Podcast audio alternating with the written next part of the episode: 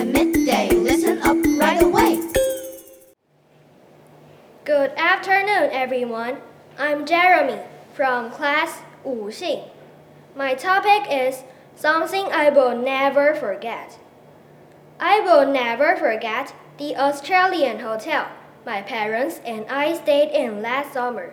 It was quite small, hot, and uncomfortable.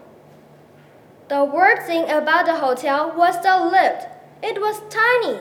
What's more, there was only one lift for the whole hotel. We were on the fifth floor. It was a long way down to the ground floor if you took the stairs. The hotel was full. There was always a queue for the lift.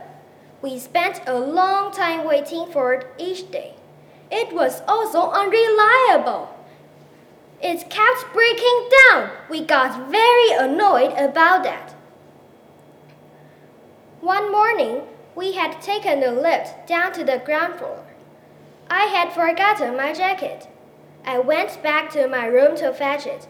I pressed the button for the lift and it came right away. But on the way down, it stopped.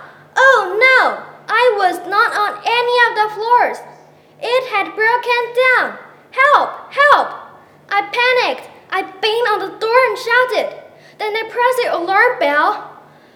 Fortunately, Mom and Dad guessed what had happened and told the receptionist. I was rescued. I still have nightmares about that lift. In fact, I am now nervous about getting on all lifts. I keep thinking that they will break down any time. Thank you for listening.